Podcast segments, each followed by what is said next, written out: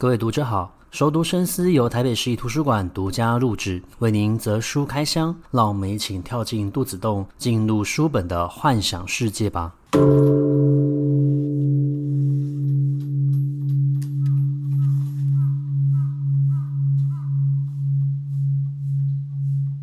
欢迎回到熟读深思，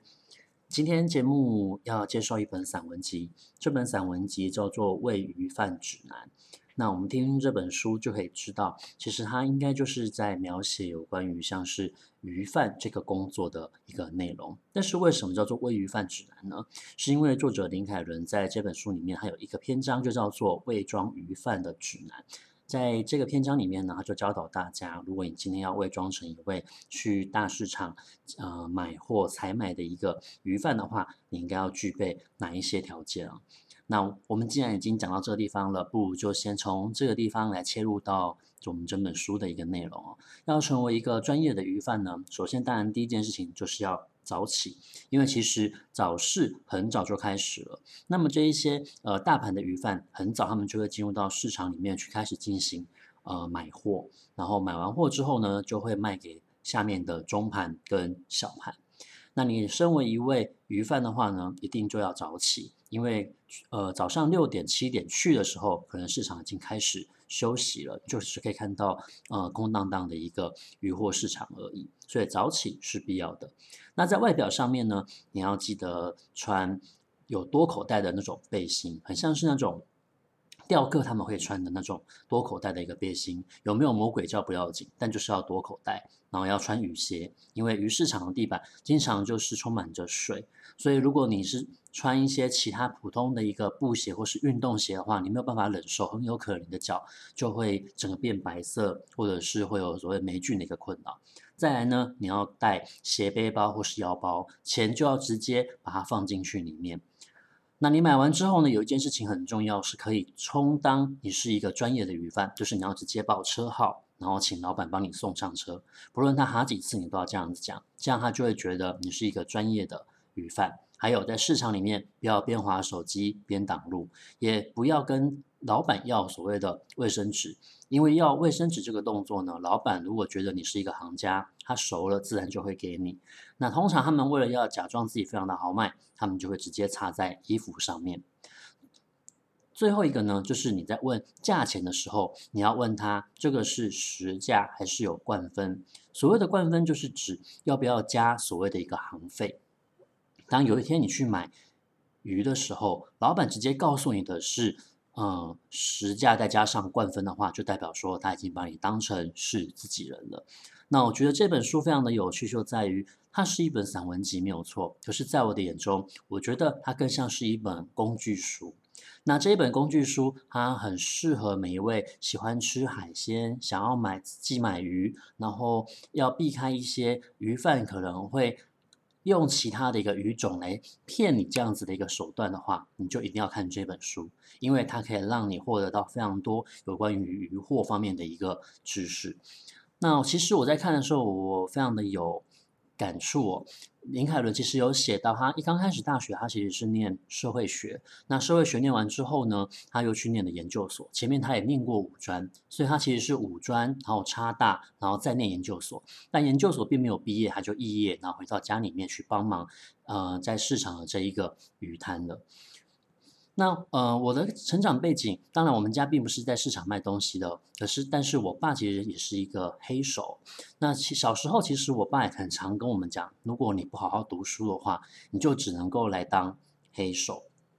但长大之后，我发现其实黑手也不是你想要做就可以做的。因为黑手这个工作，它并不是靠蛮力就可以去完成的，它其实需要功夫。那就像我爸告诉我的，像现在的很多年轻人，他以为黑手只要出蛮力就好了，所以他们学到的其实都是表面跟皮毛。可是实际上，像我们家做的是属于金属和灯饰加工的话，你还必须要学会拆解，然后你要设计特殊的模具去符合这个金属或者说是这个东西的一个造型，才有办法对它进行加工。那么卖鱼也是一样，你必须要先对海鲜有所了解，哪一个季节盛产什么样的一个鱼，什么鱼什么鱼种很容易会混淆，那它有没有刺？它要如何处理？它呃怎样的一个烹调法好吃？这些东西其实是在客人跟你买的时候他会询问的。所以如果你呃大脑不好，你记忆不好的话，其实你一样做不好这一个工作。但是很多人对于鱼贩的错误印象，在林凯伦他成长的过程期间，他其实是一直有感受到的。那至少他的家人有些时候也会告诉他，你如果呃不好好读书的话，就只能够来卖鱼。但是到最后，他的家人其实也是告诉他，你就回来卖鱼吧。其实呃，我觉得呃整部散文集里面，你可以看得见他与他家人之间的一个相处，是有慢慢渐进式的在产生改变的。那这本散文集它大概分成了三个章节，不过我觉得可以重新的去做编辑的话，基本上你可以先把它从一部分是属于他的一个家族印象，例如说你可以从他的父亲还有他阿公卖鱼的一个经验，而看到人们对于鱼贩的一个偏见。同时，你也可以看见他与他父亲之间的一个相处是相当紧张的，因为他的父亲其实是呃蛮喜欢算六合彩的，所以会有一些赌博的行为，就会欠下赌债，所以有很长的一段时间，他其实是一边赚钱，一边在帮父亲还赌债，去填这一个财务缺口。那直到后来他无法再忍受，他也觉得这个缺口太大了，而他有自己的家庭，有小孩已经要出生了，所以他决定要与他的父亲。断绝关系，自己离开这个鱼摊，然后到外面去找寻工作。那另外呢，他也有一位很喜欢将东西冰到冰箱里面的奶奶。我想就是在我们所有的认知里面，都会觉得所有的东西冰到冰箱里面去，一定都不会坏。可是实际上，冰箱会慢慢的吸收掉这一些食物的味道，开始产生主人的味道。而同时，我们觉得这些不会坏的东西，在经过加热之后，也会出现馊味。那这个馊味，其实，呃，某一部分来说，我觉得他在作品里面象征的就是他亲情的一个关系，他家庭关系里面的不稳定性，以及一些腐败的一个味道。那在后面呢，他运用了公鱼这个的，呃，这个做法来形容他的阿公。所谓的公鱼，就是我们在市场里面可以看见有一些鱼，它会被。嗯，用绳子绑成一个弓状，会让你觉得这个鱼其实还活着。可是这些鱼其实因为弓住的关系，它的脊椎已经受到伤害了，它或许只剩下一口气，还没有死而已。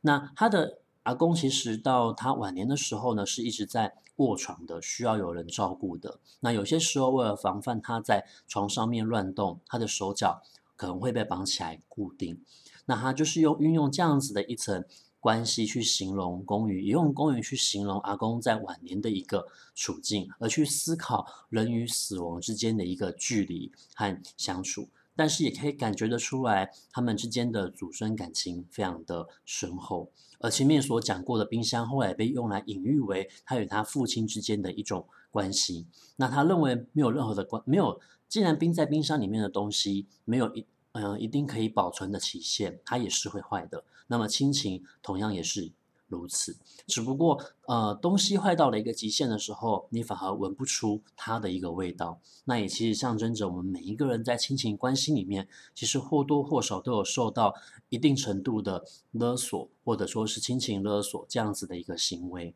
差别只是在于我们究竟能够忍受到什么程度而已。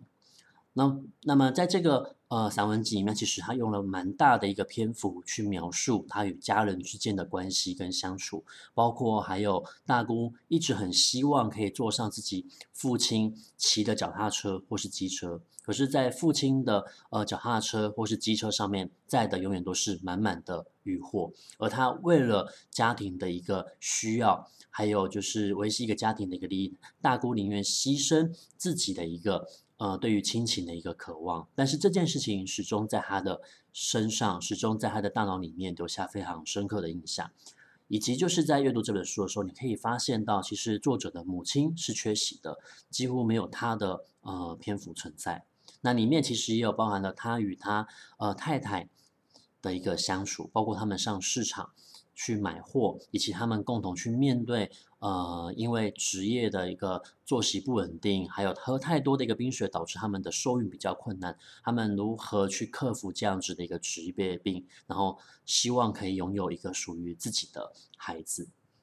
那么除了亲情的关系以外，他其实也花了很大的一个篇幅去描述整个鱼市场的一个运作。那他在脱离鱼市场的贩卖之后呢，他其实跑到了呃去做了所谓的一个餐厅批发的一个工作。也是在做餐厅批发的时候，他突然发现到在鱼市场的一个互动，其实是一种人情味的展现。包括呃常常很喜欢买一些烂东西，或者说是比较不好品质的一个鱼货来卖给消费者的烂开。或者是呃来自于东港叫做东港仔的一个人，可是他所卖的鱼货可能不是来自于东港，可能来自于远洋，或者说是澎湖，还或者说是北海道这样子的一个地区。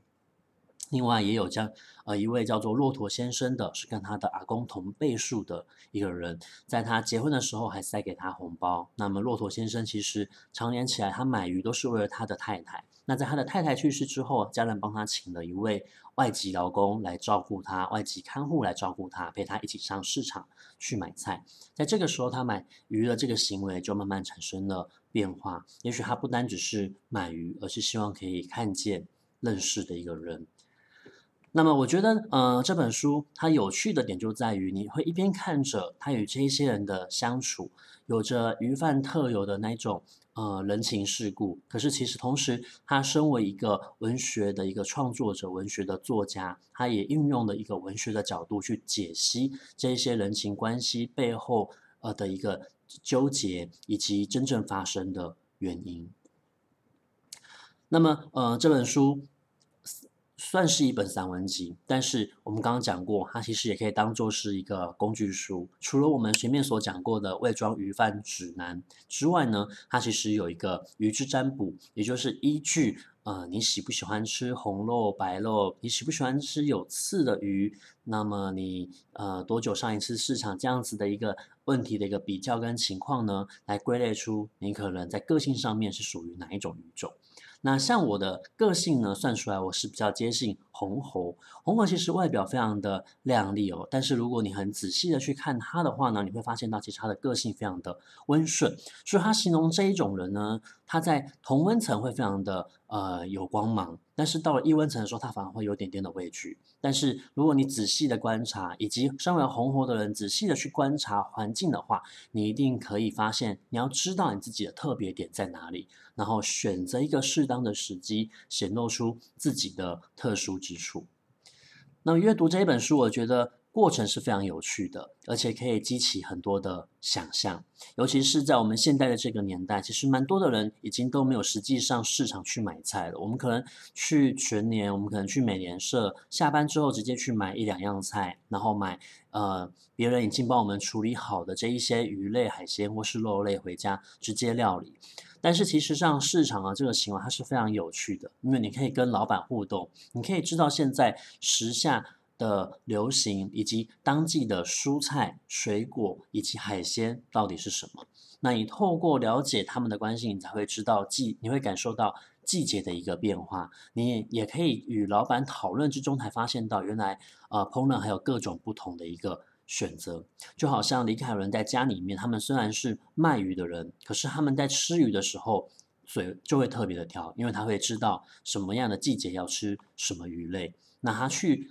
呃现流海鲜餐厅的时候，他会知道老板到底有没有骗他们，以及他知道这个东西的实价如何，那在餐厅的价格如何，是否可以让餐厅稍微赚一点点，可是荷包也没有大小。我觉得这一些都是。他的工作经验才可以带给他的体验，也是一技之长，才会让他显得特别的突出，也让他可以在成为作家的时候有一个与他人非常不同的地方，因为这些就是属于他自己个人的竞争优势。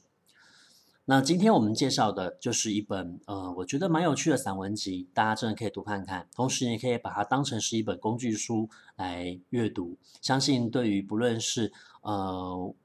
文学的调冶也好，